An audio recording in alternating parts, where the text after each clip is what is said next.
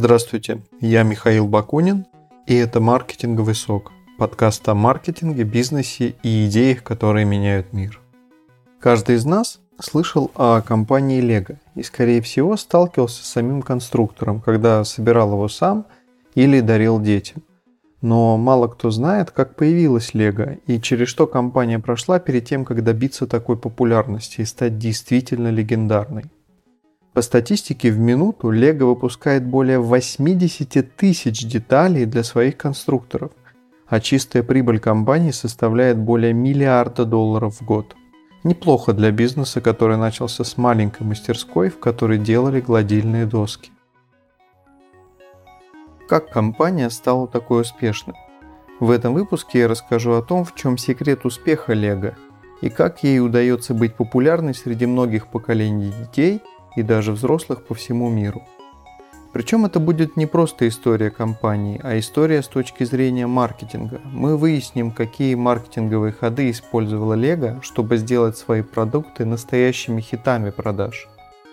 Итак, все началось с одного человека – Оля Кирка Кристенсена, который родился в бедной семье фермеров в Дании – он получил начальное образование и стал работать плотником. Это приносило ему достаточно средств, чтобы позволить себе и своей семье более-менее спокойную жизнь в датском городке Биллунд, где и сейчас расположен головной офис компании Lego. Но об этом чуть позже. В 1916 году плотник Оли Кирк решил начать свое дело и купил небольшую мастерскую, в которой он начал изготавливать предметы для повседневного обихода. Основным продуктом мастерской были гладильные доски, деревянные лестницы и всяческая деревянная утварь и предметы, которые нужны были в доме. Бизнес его шел вполне успешно много лет, и все было прекрасно, пока в 1932 году в мире не разбушевался финансовый кризис, который начался с Великой депрессии в Штатах. Но это не самое страшное, что могло случиться с Оли Кирком. Как говорится, беда не приходит одна. Примерно в эти же годы скончалась его жена, и Кирк остался один с четырьмя детьми. Кризис все продолжал усугубляться, и семья уже не могла выживать на изготовлении деревянных лестниц и гладильных досок. Тогда перед Кирком встал вопрос – закрыть производство и найти новую работу, чтобы прокормить семью, или попытаться найти какую-то новую нишу. Все решилось в один момент, причем самым неожиданным образом. Однажды вечером вся семья садилась за ужин, и практически все уже были за столом, кроме 12-летнего сына Готфрида. Оля решил его поискать, вышел на улицу, зашел в мастерскую и увидел, что сын сидит на полу и, присвистывая, перебирает обрезки досок, но не выбрасывает их, а складывает в отдельную коробку. Тогда отец спросил, зачем сыну этот мусор? И Готфрид ответил ему, что это вовсе не мусор. Сын красил обрезки и делал из них кубики, а затем обменивался ими с другими ребятами. Он показал ему перочинный ножик, который на днях выменил у друзей за несколько кубиков. Тогда Оля спросил, много ли уже удалось ему обменять вещей на эти кубики. И тот ответил, что практически все кубики он поменял на какие-то вещи. Что же было дальше? Оля понял, что в этом есть бизнес-возможность и добавил к ассортименту своей мастерской первые деревянные игрушки. Новая ниша не только помогла семье удержаться на плаву, но и полностью изменила их жизнь. Так, в 1932 году появилась компания, которая в будущем станет одним из самых известных и крупных производителей игрушек в мире. К слову, дух авантюризма и постоянный поиск новых решений стал своеобразной философией Лего. И мы ее можем увидеть во многих маркетинговых решениях, которые компания принимает. Но об этом поговорим дальше. Вернемся к 30-м годам. Итак, мастерская Кристенсена начала делать игрушки. Деревянных свинок, уточек, машинки, домики. Такими простыми и дешевыми в производстве игрушками компания начала торговать по всей округе. Они хорошо продавались, и скоро мастерская уже разрослась до 7 работников. Тогда же появилась мысль как-то ее назвать. Оли Кирк раздал задание всем придумать какое-то название – и в конце концов все остановились на варианте, который предложил сам Кирк. это было датское «Лег Гот», что можно было перевести как «играйте хорошо». Но потом к Оле Кирку подошли его дети и сказали, что это слишком сложно выговорить из-за двух согласных на конце. Тогда название обрезали и осталось «Лего». Интересно, что только спустя 10 лет Оля узнал, что с латыни «лего» переводится как «я учусь» и «я складываю». То есть это было удивительное совпадение и абсолютно неосознанный выбор человека, который никогда и не знал латыни. Изначально семья Кристенсенов очень трепетно относилась к качеству продукции – Например, Оли Кирк повесил в своей мастерской плакат, на котором был слоган «Только лучшее является достойным». На эту тему есть одна интересная история, которая отражает философию компании и по сей день. Однажды сын Готфрид, с которого все и пошло, и который стал работать в мастерской отца, вместо трех слоев лака наложил только два и отправил партию игрушек заказчикам. Он подошел к отцу и спросил, зачем они накладывали по три слоя, когда можно накладывать по два и прилично на этом сэкономить. Тогда отец отругал Готфрида, проехался по всем магазинам, собрал партию обратно, извинился перед всеми заказчиками и возместил им все деньги. Отчасти именно такой фокус на качестве сыграл важную роль в будущем успехе компании – к 1936 году Лего уже выпускала более 40 различных игрушек, которые успешно продавались. Тогда же Оли Кирк разработал оригинальную маркетинговую стратегию. Идея была крайне проста. Каждый ребенок мог играть в магазине с любой понравившейся игрушкой столько, сколько ему хотелось. Так как не каждый родитель был готов отнимать у своего ребенка понравившуюся игрушку, этот ход сыграл компании на руку. Пока дети играли, Оля общался с их родителями, и спустя какое-то время они покупали игрушку, потому что ребенок уже не мог от нее оторваться. Так мы пришли к тому, что Оля Кирк занял отличную нишу, которая смогла удержать его компанию на плаву. Но радость семьи продолжалась недолго. В марте 1942 года случилось страшное. Фабрика полностью сгорела дотла. Склад игрушек, магазин, производство – все превратилось в груду пепла. Кристенсена охватило отчаяние, когда он оценил размеры ущерба и число сгоревших игрушек и наработок. В тот год ему пришлось распустить всех рабочих. Однако все изменилось уже через несколько лет. Оле удалось восстановить производство и даже расширить его, и у него уже работало более 40 человек – в 1944 году Лего преобразовалась в семейную компанию и стала называться Биллундская фабрика игрушек Лего с ограниченной ответственностью. Сын Готфред, который в те времена уже принимал активное участие в жизни компании, считал, что для того, чтобы остаться на рынке надолго, им нужен некий научный подход, даже если речь идет о таких вещах, как игрушки. Прежде всего, Готфрид предложил разделить детей, которые играют в игрушки, и родителей, которые их покупают. Это стало еще одним удачным маркетинговым решением Лего – отдельно фокусироваться на детях и родителях. В 1947 году происходит знаменательное событие. Оля наткнулся на прототипы британской игрушки под названием «Строительные блоки KitCraft», которые разработал американский психолог Хиллари Пейдж – у деталек были колышки сверху и полые днища, что позволяло детям соединять их и создавать некие конструкции. Идея конструктора понравилась Кирку, и он решил выкупить патент и начать изготавливать собственные игрушечные блоки. Еще одно отличное маркетинговое решение со стороны Лего. Это и был прототип того самого кирпичика или кубика, который соединялся с другими блоками благодаря нескольким отверстиям. Как эти кубики стали тем, что мы видим сейчас? Об этом чуть позже. Итак, компания начала производство новых игрушек у себя в Дании.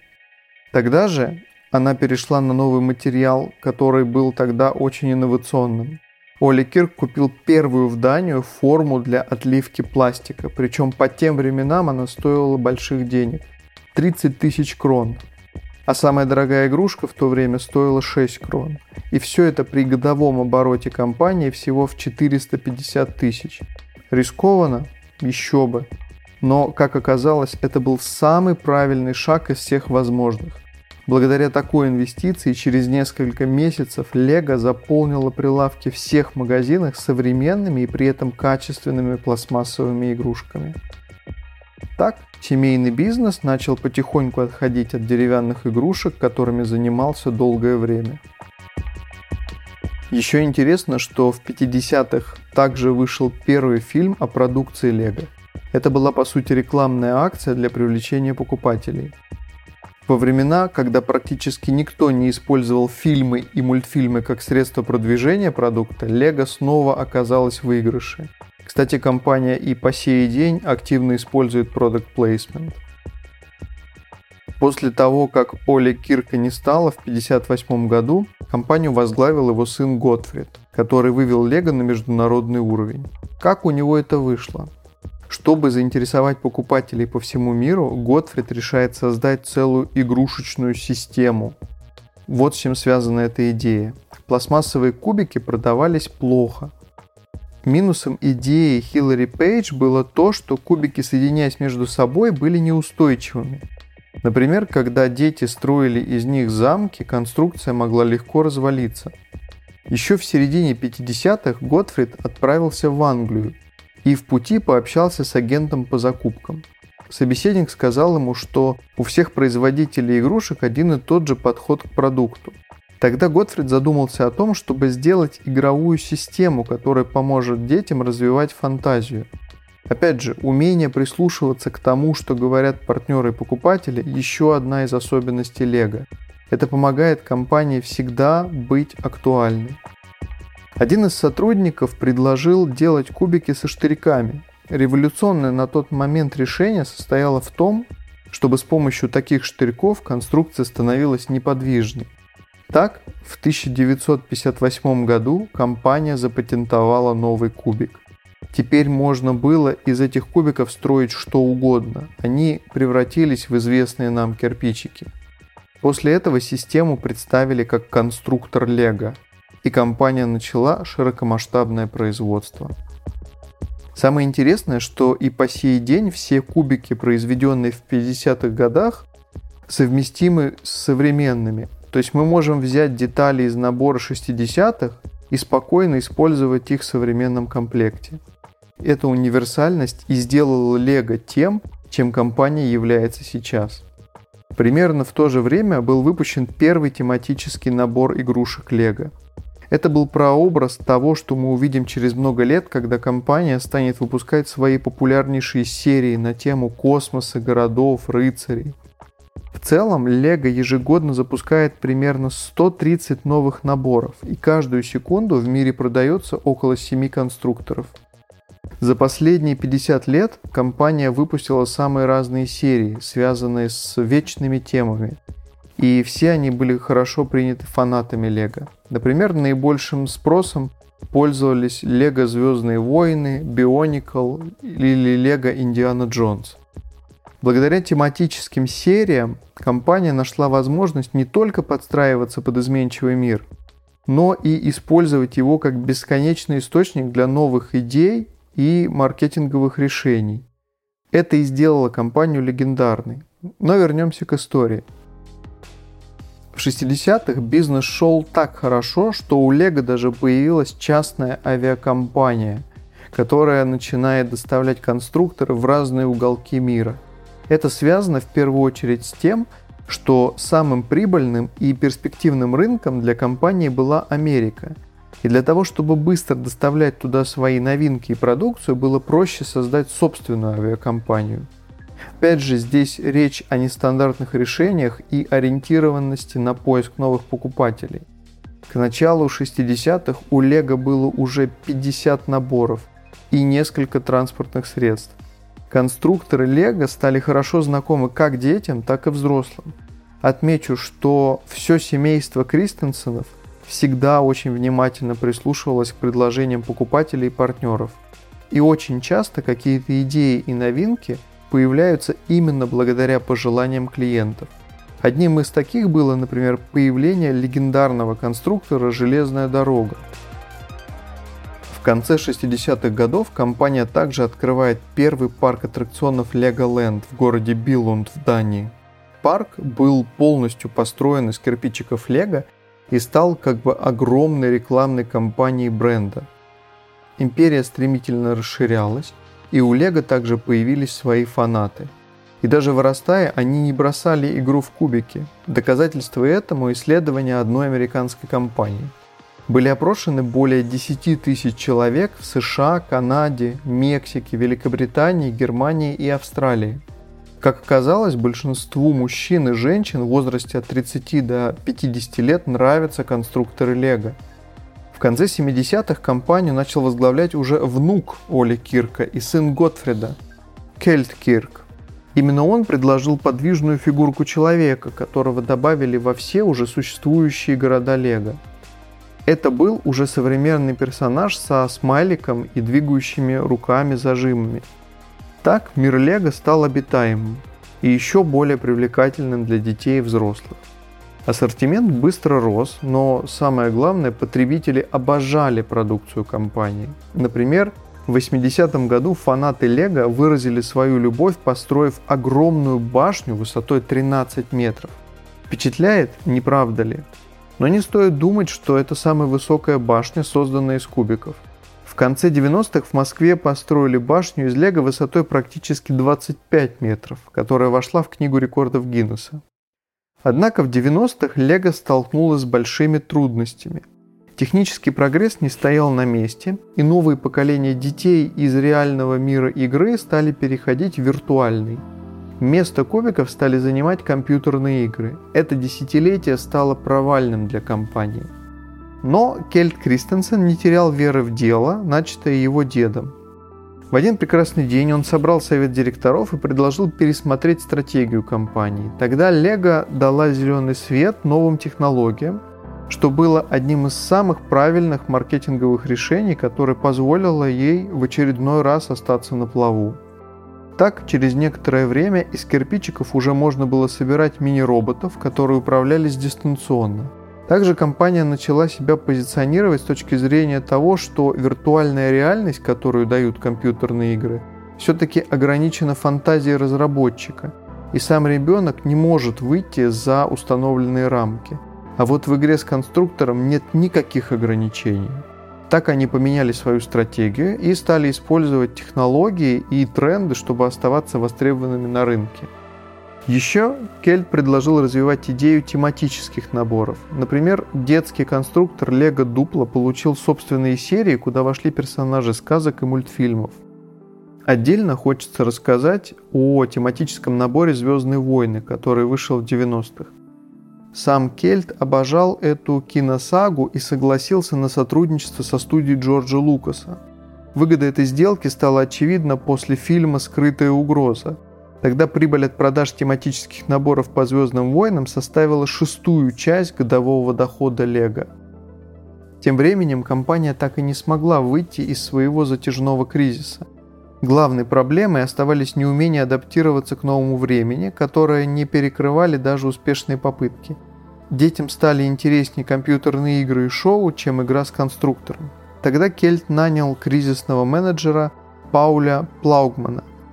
Он сразу же заметил главные проблемы бренда. Одной из них были сотрудники в возрасте, которые редко предлагали новые решения и плохо понимали современное поколение – так, в конце 90-х было уволено около тысячи сотрудников, и на смену им пришли молодые и деятельные люди. Успех набора «Звездные войны» продемонстрировал руководству, насколько полезной может быть привязка продукта к популярной вселенной. Но Плаугман предложил подойти с другой стороны и создать собственные проработанные вселенные. Кстати, о фильмах. Еще одним успешным ходом Лего стал выпуск наборов в тематике известных игр, сериалов и фильмов. Например, Angry Birds, Minecraft, Scooby-Doo, Симпсоны или Властелин колец. Дети получают возможность перенести героев с экрана компьютера в реальную игру к себе домой, а компания получает огромную прибыль. Но вернемся к истории. После всех удачных решений в конце 90-х и начале нулевых Выручка бренда снова стала расти. Однако скоро стало понятно, что назревают очередные трудности. В крупнейших розничных сетях, вроде Walmart, все больше продукции Lego оставалось нераспроданной, как и в фирменных магазинах бренда. Чтобы разобраться в причинах кризиса, руководители обратились к директору по стратегическому развитию Йоргену Кнутструпу. Его доклад поразил совет директоров. Он сообщил, что ни одна из инноваций не приносит компании прибыль, а из всех новых наборов большая часть лишь едва окупает себя.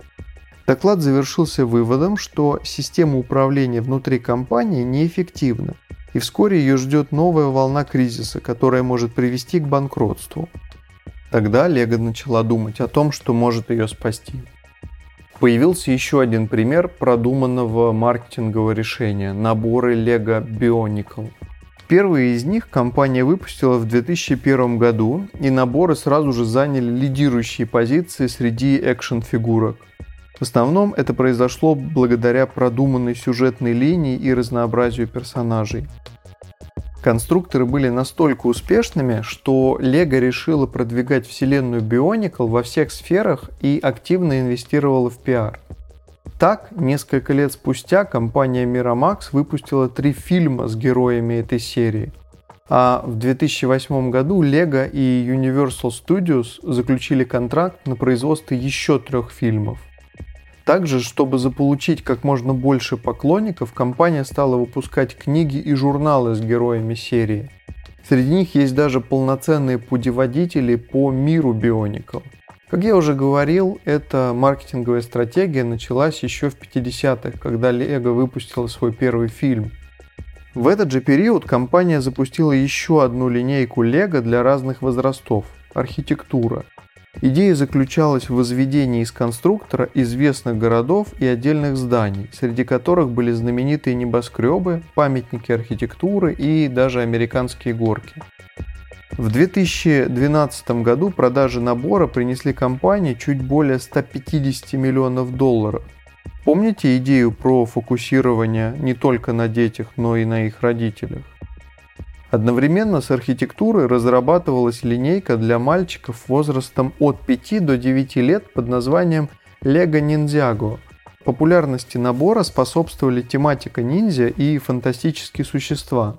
Также началось создание мультсериала, а позже и видеоигр по мотивам этой вселенной. Линейка была запущена в начале 2011 года и сразу увеличила продажи компании на 25%. В 2014 году Lego стала активно рекламировать свои наборы с помощью полнометражных мультфильмов. Также компания продолжила выпускать наборы, в том числе популярные City и Ninjago, а еще перезапустила серию Bionicle. Чистая прибыль в этом году составила уже около 1 миллиарда долларов. В 2015 году вышел набор по новой части Звездных войн, вскоре ставший одним из самых продаваемых. На сегодняшний день чистая прибыль компании составляет несколько миллиардов долларов в год. В целом история Lego – это яркий пример развития успешной компании, которая сумела вовремя найти свою нишу. Проблемы возникли, когда менялись пожелания потребителей, но Lego всегда принимала правильные решения, чтобы оставаться на рынке и стать его легендой. Что еще способствовало этому? Конечно, внимание к людям – знание мира детей и психологии потребителей, а также тонкий учет нынешних и перспективных интересов покупателей. Но это еще не все. Был еще один секрет. Философия Лего отразилась в лозунге, который не мог не затронуть любого человека. Мы хотим пробудить в каждом из вас ребенка. Философия и простая, и мудрая одновременно. Человек должен всегда оставаться ребенком – только так он может учиться, добиваться успеха, узнавать новое и изменять мир. Уникальная философия в сумме с открытостью новому и продуманными маркетинговыми решениями все это сделало Лего легендарным брендом. Меняются поколения и предпочтения, меняются герои мультфильмов и сериалов. Но при этих переменах Лего остается всегда актуальной.